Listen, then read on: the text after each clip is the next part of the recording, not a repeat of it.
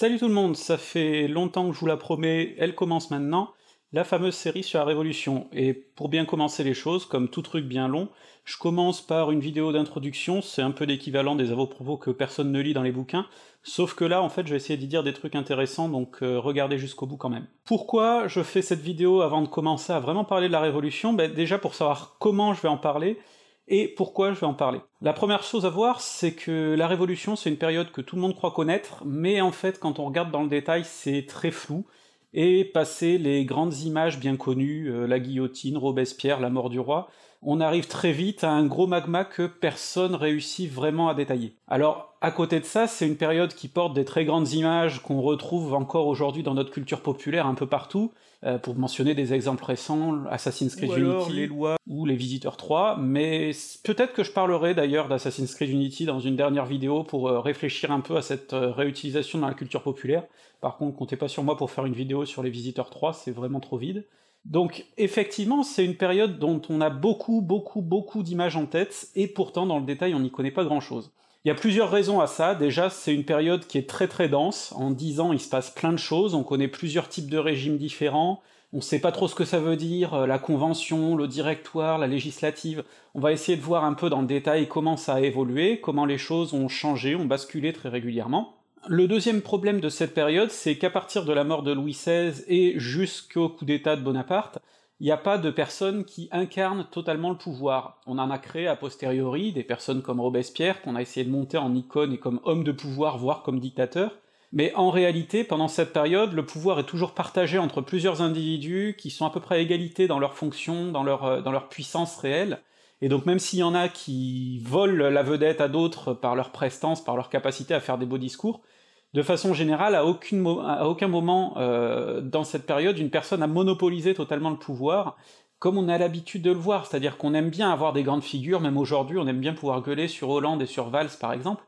Or, à l'époque de la Révolution, sous la Convention, par exemple, c'est ce qu'on appelle une dictature d'assemblée, c'est-à-dire que toute l'assemblée euh, participe à la création politique du, du, régime, et donc on a été obligé de prendre des grandes figures de force pour les faire rentrer, parce qu'on n'a pas de grandes figures euh, autour de laquelle réfléchir. Et le dernier problème, c'est quand même que c'est une période politiquement très très très sensible. Ça l'a été tout au long du 19e siècle, où chacun devait se positionner par rapport à la Révolution, mais ça le reste encore aujourd'hui, tant à droite qu'à gauche, ce qui entraîne des déformations, là aussi, tant à droite qu'à gauche, et donc il va falloir réfléchir un petit peu à tout ça. Du coup, avec cette vidéo, je vais essayer de revenir un petit peu sur ces différents problèmes et de voir comment on va essayer de les traiter dans cette série de vidéos, et dans quelle disposition d'esprit il va falloir regarder mes vidéos ensuite sur la Révolution pour réussir à bien comprendre cette période. Comme je l'ai dit, la Révolution, c'est une période super, super dense. Euh, en une dizaine d'années, on passe d'une monarchie absolue à une monarchie constitutionnelle. Pendant trois ans, de 1792 à 1795, on a ce qu'on appelle la Convention, donc cette grande assemblée qui essaie de préparer la République du futur. Mais cette convention, là encore, il y a différentes périodes qui sont dirigées par différentes euh, formations politiques, ou en tout cas grandes tendances politiques, qui ont des visions du pouvoir, des visions de son exercice totalement différentes, et donc on voit les choses, euh, il y, a énormément de choses à comprendre, de différences à comprendre. Ensuite, on a cette période qu'on appelle le directoire que personne ne connaît, de 1795 à 1799, et là encore, il y a des évolutions, il y a des coups d'état, il y a des inversions de tendance. Donc, c'est une période très très dense, et souvent, la façon dont on l'a apprise, ben, c'était très très simplifié déjà au primaire, parce qu'au primaire on doit passer très vite, donc généralement la révolution on la résume grosso modo en bah, le peuple a pris la Bastille, il a renversé le roi, et ensuite il y a eu la terreur, il y a eu des morts, et puis ça s'est arrêté parce qu'il y a eu Napoléon. Grosso modo, c'est à peu près ce qu'on en retient, et puis on sait plus trop, on sait qu'il y a Robespierre et Danton qui se baladent quelque part et qui jouent à se couper la tête, mais ça se limite à peu près à ça. Au collège, lycée, ben déjà ça arrive souvent en fin de programme, dans des années super denses. Euh, je crois que la Révolution, quand je suis passé au collège, c'était en quatrième, mais vers la fin de l'année, donc c'est un truc qu'on a torché très vite. Et la Révolution, quand je suis arrivé en seconde, c'était aussi un truc dont on parlait vers la fin de l'année, parce qu'on devait commencer par les Grecs, je crois, donc euh, on couvrait quand même super large côté programme. Donc autant dire que les souvenirs que j'en ai gardés étaient très très très vagues. Et moi, il se trouve que à la fac, j'ai eu aucun cours sur cette période, même en fac d'histoire, ce qui fait que je suis arrivé à la fin de mon master sans avoir aucune connaissance là-dessus, et c'est par moi-même, en plongeant dans des bouquins, que j'ai dû acquérir cette connaissance. Heureusement, il y a quelques facs où on a des cours sur le sujet, mais même là, c'est pas simple. Euh, moi, par exemple, en tant que chargé de TD, j'ai dû tenter de résumer la Révolution en à peu près une heure et demie, pour donner à mes étudiants une meilleure compréhension de la période, vu que c'est essentiel pour comprendre ce sur quoi on allait bosser le, le 19e siècle, et eh bien résumer la Révolution en une heure et demie, deux heures, c'est super super chaud. Donc c'est pour ça aussi qu'ici, on va essayer de prendre notre temps, d'y aller lentement, d'y aller par étapes, et de vraiment pouvoir s'attarder sur les nuances, sur les évolutions des différentes choses, et prendre le temps d'y aller tranquillement pour pas essayer de, faire du, bourrage de force euh, qui fera sortir un magma informe. Le deuxième truc, comme je le disais, c'est qu'on a tendance trop souvent à se focaliser sur des grands personnages, euh, par exemple, c'est typique des documentaires qui vont se focaliser, par exemple, au travers Secret d'Histoire ou L'ombre d'un doute, soit sur Robespierre pour montrer qu'il était très méchant, soit sur Danton pour montrer qu'il était plutôt sympathique. Guillemin fait exactement l'inverse, mais c'est à peu près le même procédé. Euh, soit on a des thématiques, mais par exemple, là encore, quand Secret d'Histoire veut parler des femmes dans la Révolution française, on est d'accord, on parle pas des femmes qui ont fait des, grandes manifestations de masse, on parle pas des femmes du petit peuple, on parle des femmes qu'on peut identifier, de femmes si possible qui étaient quand même haut placées dans la société, histoire de pouvoir parler de leurs histoires d'amour, de leur vie privée, de ce genre de choses, parce que c'est quand même ce qui plaît au public. Donc là aussi, on a une image de la Révolution qui est très très très difficile à aborder, euh, à travers les documentaires les documentaires fiction aussi, les, fameux docu-fictions, il y en a eu des très beaux, notamment un euh, qui retraçait la fuite de Louis XVI et son arrestation à Varennes, où on voyait Louis XVI qui dansait avec les paysannes dans les, rivières pendant que les méchants révolutionnaires préparaient la République euh, et préparaient son exécution, c'était du pipeau total, mais c'était rigolo, c'était mignon, ça marchait bien sur France 2, parce que bien entendu c'était payé avec nos redevances. Donc là aussi il va falloir dépasser ça, et le choix que j'ai fait du coup, c'est de ne pas me focaliser sur de grands personnages. Donc Robespierre finalement, comme dans la plupart des grands bouquins d'histoire, on va en parler que quand il a un rôle important, et on va se rendre compte que c'est pas en permanence pendant la Révolution que Robespierre apparaît, par exemple. Euh, c'est pas toujours l'homme dominant, et on va parler euh, bah, des personnages quand ils s'imposent, et donc je ferai très peu de biographie dans cette série de vidéos, euh, on va essayer de laisser les acteurs à leur juste place, qui est justement celle d'acteurs, mais souvent qui se font aussi pas mal porter par les événements, et il n'y a vraiment pas de personnage dominant, donc on va éviter de se focaliser sur des personnages. Le dernier problème, il est politique évidemment, vous savez sans trop de difficultés que la Révolution est un sujet encore sensible, pour la droite, et notamment l'extrême droite royaliste, j'ai pas besoin de vous refaire mon petit couplet sur Laurent Deutsch, pour ceux que ça intéresse, je vous renvoie comme d'habitude aux Historiens de Garde, qui est un super bouquin et qui vient de ressortir en version de poche, euh, revue et augmentée, donc euh, je vous conseille vraiment d'aller y jeter un œil. De toute façon, je pense globalement que si vous êtes royaliste euh, acharné, vous avez bien compris que vous trouverez pas quelque chose qui vous satisfera sur cette chaîne. Mais encore une fois, mon but c'est pas uniquement de taper sur ce côté-là, parce qu'il y a des falsifications de l'histoire de l'autre côté, et je vais aussi m'attaquer au roman euh, tout larmoyant de gauche, c'est-à-dire le, fameux euh, La Révolution c'est un complot des bourgeois pour euh, se moquer du peuple et se l'utiliser. C'est vraiment une simplification à peu près aussi odieuse que la Révolution c'est des méchants qui coupaient des têtes. Donc on va essayer de trouver un juste milieu, et c'est pour ça que je vais faire ni du Laurent Deutsch, ni du Guillemin. On va essayer d'y aller surtout de façon beaucoup plus scientifique, même si ça sera peut-être un petit peu moins passionné. Du coup, de toute façon, ma série ne sera pas parfaite, parce que je ne suis pas spécialiste de la Révolution, parce que je l'ai apprise moi-même, parce que ça m'intéressait, parce qu'à un moment j'ai dû l'enseigner, mais je ne suis pas spécialiste, je n'ai pas fait de recherche là-dessus, je n'ai pas de doctorat là-dessus, euh, je n'ai pas écrit de bouquin là-dessus, par contre, je me suis plongé dans des bouquins scientifiques sur le sujet, et c'est là-dessus que je vais essayer de me fonder. Je vais vous citer à chaque fois mes sources dans les articles qui accompagnent les vidéos, comme je le fais toujours, et donc c'est à vous ensuite de recouper si vous avez envie d'aller plus loin, parce qu'il y a forcément des points que je survolerai. Par exemple, il y a des choses dont j'aurais aimé plus parler dans cette série, je pense euh, à ce qui s'est passé en Haïti, la révolte des esclaves, et ainsi de suite, mais le problème c'est que si je voulais vraiment rendre justice à ces événements, il faudrait que j'y consacre une vidéo entière, voire une série de vidéos entières, et j'ai pas la compétence pour le faire, et comme ça s'inscrit très mal dans la chronologie de ce dont je vais parler, j'en parlerai que euh, comme d'éléments qui s'ajoutent à ce dont je parle, mais ça restera secondaire, parce que je peux juste pas en parler, j'ai pas les compétences et j'ai pas le temps.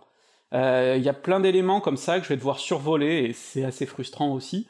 et donc euh, j'essaierai de renvoyer en permanence à d'autres choses qui peuvent être plus intéressantes, et puis peut-être un jour de faire des vidéos plus précises, mais de toute façon cette série sera imparfaite. Quel est mon objectif premier avec cette série? C'est vraiment de fournir une synthèse claire de ce qui s'est passé, parce que je pense que, contrairement à ce que beaucoup croient, on nous ment pas tant que ça sur la Révolution, le problème surtout c'est que on nous l'explique pas assez pour qu'on puisse en comprendre les nuances, ce qui fait que même les gens qui nous en parlent à la télé, et parfois d'ailleurs à l'école, ne la connaissent juste pas, parce que c'est une période vraiment complexe. Et donc j'aimerais prendre un petit peu le temps de vous montrer les différentes évolutions, de vous montrer que tout n'était pas écrit à l'avance, de vous montrer aussi que les choses n'étaient pas si simples et si simplifiées qu'on pourrait le croire politiquement,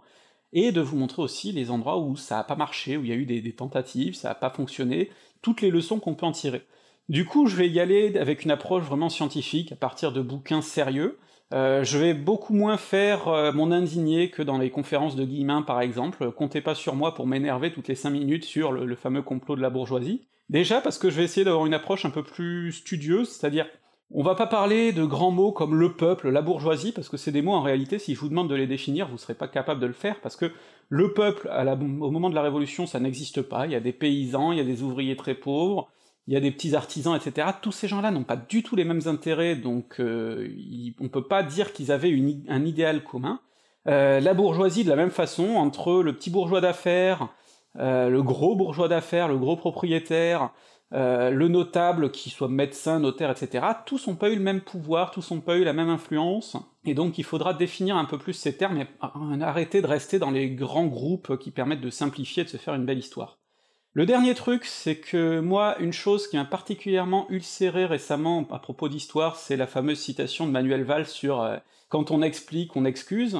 On va essayer de pas tomber dans le même écueil, et c'est-à-dire que des fois, il va falloir qu'on explique des choses qu'on n'apprécie pas, notamment euh, des actes qui viennent de ce qui est, à mon sens, le mauvais côté, c'est-à-dire la, droite contre-révolutionnaire, et même euh, la haute bourgeoisie d'affaires qui a pu se réapproprier certaines choses et détourner la révolution euh, à son avantage à certains moments, même quand ça nous plaît pas, même quand on a affaire à des salopards esclavagistes, à ce genre de choses, justement, quand on analyse de façon historique, il faut réussir à faire abstraction de ça, à ne plus les considérer comme des salopards, le temps d'analyser les événements au moins, on n'est pas obligé de changer d'avis à la fin, mais au moins d'analyser les choses de façon posée, ce qui veut pas forcément dire neutre, mais en tout cas, de réfléchir, parfois de faire preuve un peu d'empathie pour comprendre. Et une fois qu'on a compris, ça peut aussi fournir des armes pour mieux détruire ce qui nous gêne. Donc, je vous demanderai aussi cette euh, rigueur-là, c'est-à-dire que oui, effectivement, je vais peut-être être beaucoup moins rentre-dedans que d'habitude, ça sera pour la conclusion, mais c'est aussi ce qui permet à la fin d'avoir un avis qui est radical, et donc c'est pour ça qu'il vaut mieux prendre notre temps et analyser les choses de façon parfois froide, donc je vais pas entrer dans des trucs totalement passionnés, mais ça me semble important aussi. Pour finir du coup cette vidéo d'introduction, je vous explique rapidement de quoi on va parler, et sur quelle période surtout, parce que délimiter la Révolution c'est vraiment pas facile. Donc à quel moment commençait déjà la Révolution? Si je vous pose la question, je pense que vous serez très nombreux à répondre 1789, la prise de la Bastille, tout ce qu'on connaît bien, les états généraux, mais en fait, il faut revenir un peu plus euh, en arrière, et donc on va faire comme pas mal de bouquins d'histoire, c'est-à-dire qu'on va remonter jusque vers 1787, et mon premier épisode euh, réel sera un épisode de présentation de la France à cette époque, et des grandes tensions qui commençaient à apparaître pour qu'on comprenne bien sur quel terreau s'est constituée cette révolution. Donc on commence en 1787 pour comprendre comment on en est arrivé là, Quant à ce qui est de la finir, cette révolution, ça c'est quand même la question la plus compliquée. À quel moment s'est finie la révolution? Certains répondent, pendant longtemps en tout cas c'était la réponse qui revenait beaucoup, en juillet 1794, au moment où on a coupé la tête à Robespierre, euh, une rupture dans tous les sens du terme finalement, Sauf que, en réalité, de plus en plus d'historiens font remarquer que les mécanismes de la terreur ont, ont continué, même sous d'autres formes, après Robespierre, les divisions qui existaient avant ont continué à s'exprimer après, et un grand nombre de, choses, de mécanismes révolutionnaires ont continué encore dans les années qui ont suivi. Donc, je suis personnellement pas super d'accord pour m'arrêter là. En fait, cette rupture, elle satisfait les deux camps les plus politisés, c'est-à-dire qu'elle satisfait la droite, parce que ça permet de dire, voilà, là c'est le moment où on a tué le méchant tyran, et après la révolution était finie, on est passé à une république beaucoup plus modérée, beaucoup plus pour la bourgeoisie, et c'est très bien. Et pour la gauche, c'est le moyen de dire, voilà, là c'est le moment où on a coupé la tête à Robespierre, où on a tué la révolution populaire, et donc ça s'est fini là. Le problème, c'est que les mécanismes révolutionnaires se sont poursuivis après, y compris des mécanismes révolutionnaires très à gauche, euh, les tentatives pour plus d'égalité et tout ça. Donc je pense qu'on va continuer à en parler, et on ira jusqu'en 1799, c'est-à-dire la fin du Directoire, le moment où euh, Napoléon Bonaparte fait son coup d'État et met en place le consulat, puis à terme l'Empire, On pourrait théoriquement d'ailleurs contenir toute cette période-là euh, du consulat et de l'Empire dans la Révolution, mais ça serait vraiment prendre beaucoup de temps, et puis c'est pas une période que je connais assez pour euh, bien en parler, donc je préfère couper à cet endroit-là, mais de toute façon, toute coupure en histoire est artificielle, et donc ce sera à vous après d'avoir la curiosité d'aller voir ce qui s'est passé après, et je pense qu'on en parlera quand même rapidement en conclusion. La dernière chose, c'est comme c'est une période dense, euh, vous êtes peut-être déjà assommé par certains mots que j'ai pu évoquer, je vais essayer de faire en sorte que mes vidéos soient les plus accessibles possibles, mais de façon générale, il est très probable que par moment, euh, j'évoque des choses un peu rapidement, donc je vous conseille absolument au moins de regarder sur Wikipédia euh, quand je parle d'un truc que vous comprenez pas, l'avantage du format vidéo est celui-là. Je rappelle aussi pour les personnes pour qui j'irai un peu trop vite dans mes vidéos qu'à chaque fois je les accompagne d'articles qui reprennent les mêmes choses, mais parfois avec des précisions, des approfondissements, et puis surtout une bibliographie, donc ils sont toujours dans la description, je vous conseille d'aller voir. Et pour le reste, je vous conseille aussi euh, quelque chose d'utile, et que je conseille aussi aux gens qui lisent des livres d'histoire, c'est toujours de partir avec une chronologie sous les yeux, là aussi Wikipédia peut servir par exemple, parce que ça fait un petit peu office de carte, ça vous permet de savoir où on va, de quoi on parle, et donc c'est toujours un peu pratique pour s'y retrouver, donc euh, si vous êtes un peu perdu dans ce que je raconte, trouvez-vous une bonne chronologie, c'est toujours pratique pour euh, bien étudier. Pour le reste, je vous retrouve, j'espère très vite, avec la première vidéo, donc où on parlera de la période de 1787 à 1789 et la, préparation de ces pré-révolutions finalement qu'on a pu voir déjà à cette époque. Je sais pas trop à quel rythme je sortirai les vidéos, je suis même pas sûr de vous garantir combien il y en aura, pour l'instant je pense qu'il y en aura peut-être 7 ou 8, mais si je trouve qu'il y en a certaines qui méritent d'être coupées en deux, je couperai en deux, donc euh, on verra. Je sais pas à quel rythme elles vont sortir, parce que je veux les faire bien, et donc si ça me prend plus de temps, ben je prendrai plus de temps. Il est pas impossible que, entre deux vidéos sur la Révolution, j'intercale une vidéo sur autre chose pour souffler un coup, puis pour que vous puissiez souffler un coup aussi, parce que ça va être une période très dense. Donc c'est un projet qui risque de nous amener assez tard, peut-être à l'été prochain, peut-être même plus tard,